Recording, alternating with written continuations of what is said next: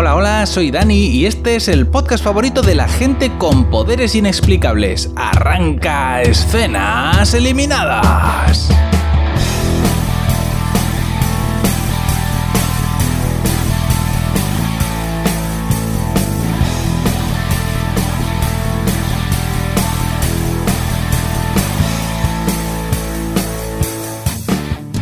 Esta semana voy a hablaros de The Nevers, una serie que ha estrenado la HBO este mes y que, bueno, pues se trata de una serie que mezcla un poco fantasía y ciencia ficción.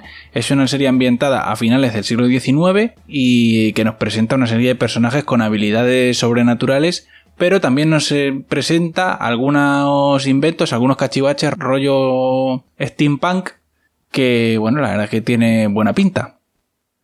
El piloto comienza con unas imágenes costumbristas de finales del siglo XIX.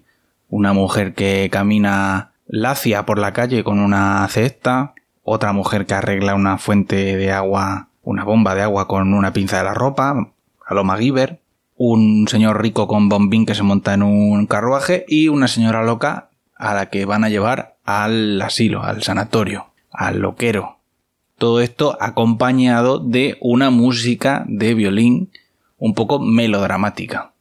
Todas estas escenas cotidianas son interrumpidas cuando de pronto la gente empieza a mirar todos hacia el cielo, no sabemos por qué, y la señora de la cesta de pronto coge y se tira por un... bueno, no sé muy bien lo que es, una... Se, tira al puerto, yo creo, al canal. Y bueno, pues eh, entendemos que con el catapum se despierta, porque vemos a la mujer tirar en el suelo en camisón, o sea que entendemos que se ha caído de la cama. Pero no nos queda claro si ha sido un sueño o ha sido un recuerdo porque algún cartel nos anuncia que han pasado tres años. O sea que, bueno, no sabemos si estaba soñando con un recuerdo o qué. El caso es que volvemos a ver a varios de los personajes que hemos visto antes que ahora se están dedicando a otras cosas. Por ejemplo, la señora que antes arreglaba una fuente con una pinza de la ropa, ahora parece ser que está trabajando como en una fundición, en una fábrica, algo así. Suena un reloj que es como el de Pedro Picapiedra cuando se determina el turno del trabajo y entonces pues esta mujer se limpia la sobaca en un grifo un poco mal, no, se limpia muy bien y se cambia de ropa. Se cepilla los dientes con un dedo y mientras hace eso pues vamos viendo que, que eh, vive en una especie de taller de inventos locos. Y también vamos viendo a otros personajes, a otra de las mujeres que nos han enseñado antes en las escenas cotidianas, que también están eh, desayunando y arreglándose mm, para ir a algún sitio, no sabemos dónde van. Bueno, cuando las mujeres han terminado de arreglarse, las vemos que salen de un orfanato, a pesar de que son ya mayorcitas para vivir en un orfanato, pero parece ser que es el caso. Y se montan en un carruaje que las lleva por toda la ciudad. Bueno, las dos mujeres se presentan en casa de un señor y por lo visto vienen a ver a una hija suya que parece que tiene algún tipo de poder. Pero por alguna extraña razón los guionistas de esta serie han decidido que además de llamar a la serie los nuncas eh, o las nuncas, también iban a llamar a la gente que tiene poderes touch, o sea, las tocadas, los o sea, de verdad, really, eh, no me parece serio esto, pero bueno, el caso es que aquí está el hombre, el padre, diciendo que su hija que está tocada, está tocada, hombre, pues Puede ser, eso puede significar muchas cosas, caballero. Bueno, la señora de la casa que aparece de pronto está convencida de que su hija está endemoniada. Y bueno, le pasa algo en la boca a la muchacha, en la lengua, pero todavía no sabemos qué. Así que el padre lleva a las dos chicas, a las dos protagonistas, a la habitación de la, de la hija. Antes de que eso ocurra, vemos que una de las protagonistas tiene como visiones, una especie, una cosa rara, una especie de visiones raras. Bueno, cuando van a ver a la muchacha resulta que a la muchacha lo que le pasa en la boca en realidad es que habla muchos idiomas. Y nos enteramos en esta conversación de que en el evento ese que ha pasado antes en el flashback, que en realidad no nos lo han dejado ver porque han cortado el sueño antes de tiempo, el recuerdo, eh, parece ser que a partir de ese momento muchas chicas de la ciudad han estado teniendo como poderes o cosas extrañas. Y la cosa extraña que afecta a esta chica es que, es que está hablando en muchos idiomas diferentes y no, no se da cuenta de que no está hablando en inglés. Total, que los padres se quedan algo más tranquilos de saber que no es el demonio, pero le echan las culpas a unos feriantes que pasaron por la ciudad porque bueno, la madre le tiene que echar la culpa a alguien, ¿no? De que su hija hable muchos idiomas. Y en ese momento se escucha un ruido en el piso de arriba. Así que una de las protagonistas, que una se llama Myrtle y la otra, Myrtle algo así, y la otra se llama Penitencia, que me gusta muchísimo ese nombre, pues la Myrtle esta sube al piso de arriba y se encuentra unos matones que no sabemos por dónde han entrado, por la ventana o algo, secuestrando a la muchacha, de lo que habla muchos idiomas. Y le pegan un empujón y se cae de culo. Entonces nos damos cuenta de que el poder que tiene la protagonista no, no es ver a través de los ojos de los demás, sino que tiene flashbacks del futuro. Y el flashback que ha tenido antes era ella cayéndose de culo. Bueno, flashback o flash forward, como le queramos llamar. Total, que la Myrtle esta se levanta del suelo y se lía a tortas con los malos, con los matones. Y Penitencia saca un cachivache loco del bolsillo, que es como una especie como de bicho que vuela, que hace una luz muy brillante y deja ciegos a los matones. Y entonces la Myrtle los puede rematar. Bueno, en este momento me doy cuenta de que la protagonista no se llama Myrtle, que se llama Amalia y Myrtle es la chica de los idiomas. Entonces, resulta que la, han bajado por la, ventana y ahí en la parte de abajo de la casa hay unos matones con gabardina y una capucha muy efectista. Y una especie de mortaja. Y están intentando secuestrar a la chica de los idiomas que se llama Myrtle.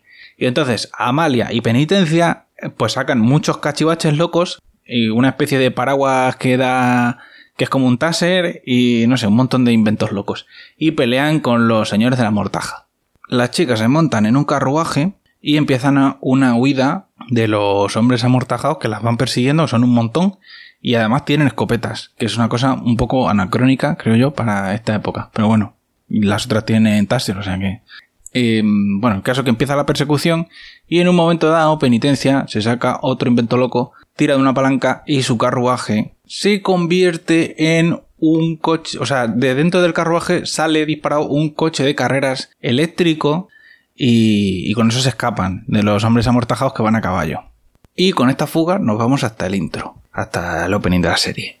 A la vuelta estamos en una reunión de políticos que están hablando del tema de estas mujeres, que no quiero llamar tocadas. Eh, están hablando de eso porque resulta que no en Londres hay cientos de mujeres con habilidades raras o especiales o superpoderes y pero fuera de Londres ninguna, en otros países en ninguna, los hombres tampoco están afectados y bueno, hay varias teorías, ¿no? Entre los políticos hay uno que dice que todo es culpa de la electricidad, ¿no? Ese invento del demonio que te roba el alma. Eh, pero luego hay otro que es algo un poco más sensato, que dice que esto es un ataque, un ataque, un complot de Raticulín, que han venido a, matarnos a todos. Y hay otro que dice que son, que son tonterías, que estos son cuatro frikis. Entonces, bueno, no, no parece que, se, que no se terminan de poner de acuerdo, pero se impone la opinión del señor que piensa que esto es un complot de Raticulín, que quiere matarlos a todos y, y ser comunista y comerse sus bebés. Después de la reunión de los políticos nos vamos con un detective que está yendo a unas obras que están haciendo para eh, ampliar, pues no me queda muy claro si es eh, las eh, cloacas de la ciudad. Y resulta que ha aparecido un cadáver, un cadáver y un mensaje escrito con sangre. Y bueno, están diciendo que lo ha matado una mujer con poderes que, bueno, por lo visto está matando mucha gente. Asesina en serie. Pero el detective se da cuenta que es todo una engañifa y le dice al tío, pero tú, a ver una cosa, ¿te crees que yo soy tonto, que me he caído de un guindo esta mañana? Capataz. Esta sangre es de gorrino. Y este mensaje no lo ha escrito esta mujer porque esta mujer, eh, la asesina en serie, sabe leer y escribir. Y eso que pone ahí está mal escrito. Así que eh, no lo ha escrito ella. Además, esta sangre es de gorrino y a mí me parece que tú le estás queriendo colgar un cadáver a, a esta mujer, a la asesina en serie, para librarte tú. Total, que se pone ahí a interrogar a todos los capataces, porque, eh, a todos los capataces de la obra y a los obreros y tal, porque, porque se pues sabe que, que han matado a alguien los obreros y están intentando echarle las culpas a la asesina en serie.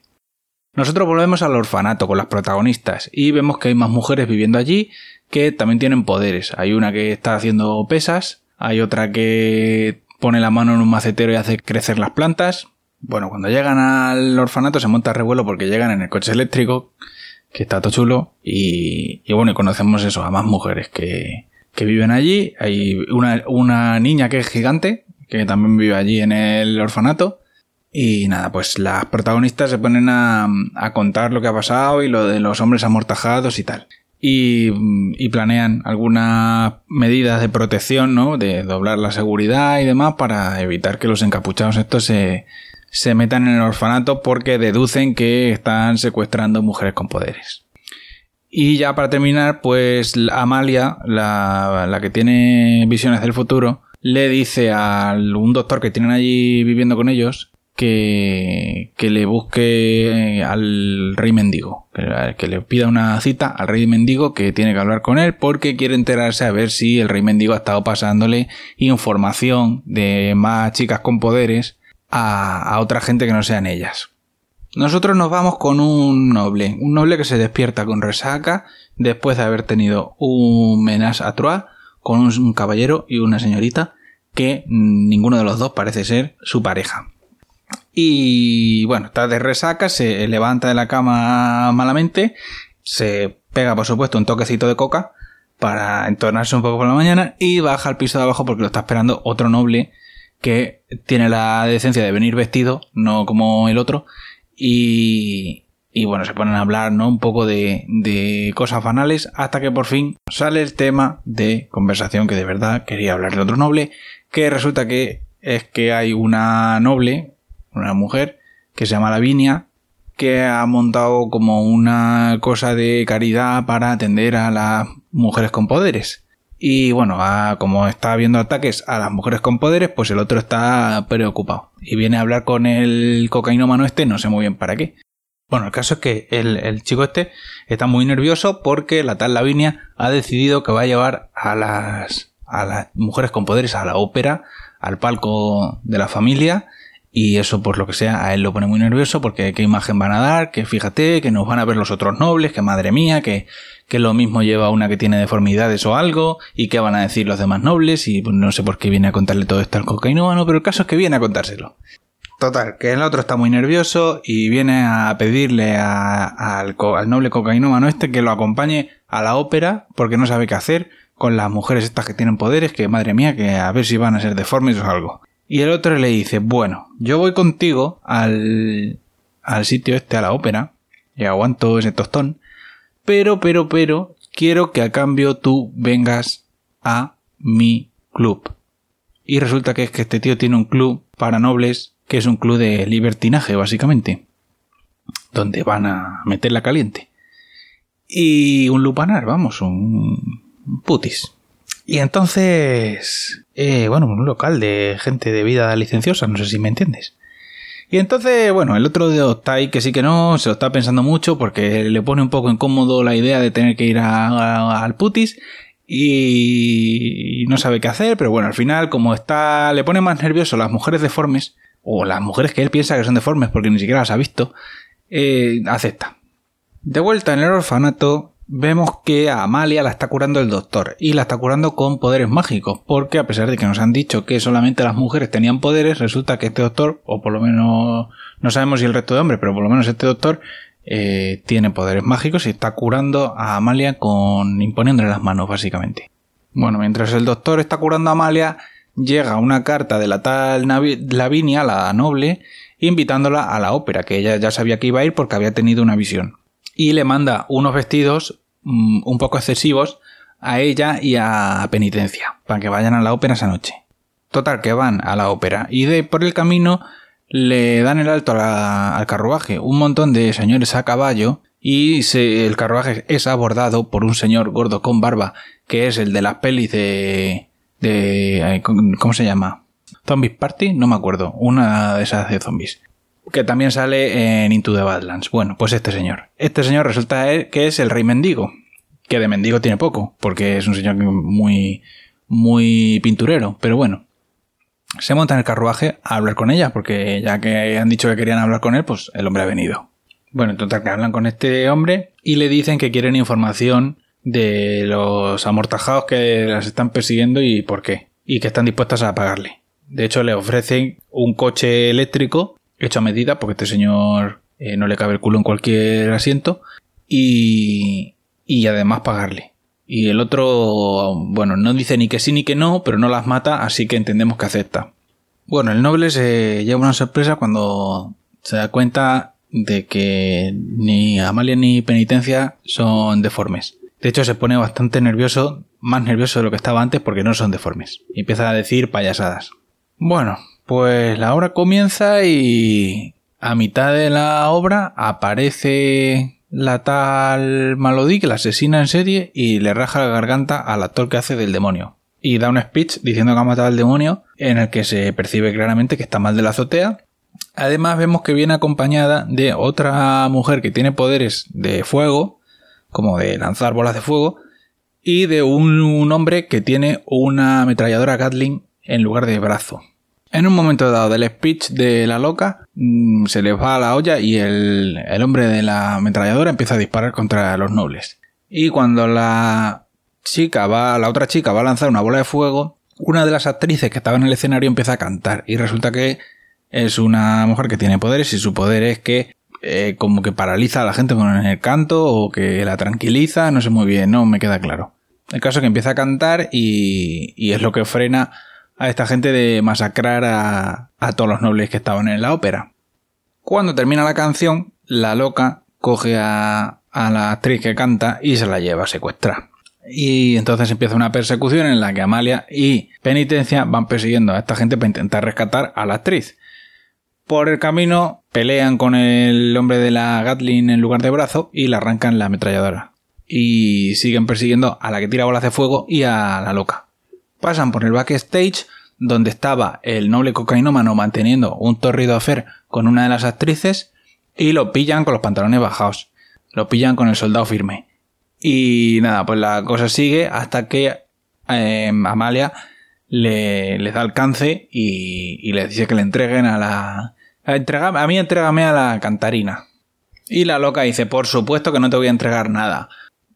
Bueno, cuando la pelea termina, eh, aparece la policía.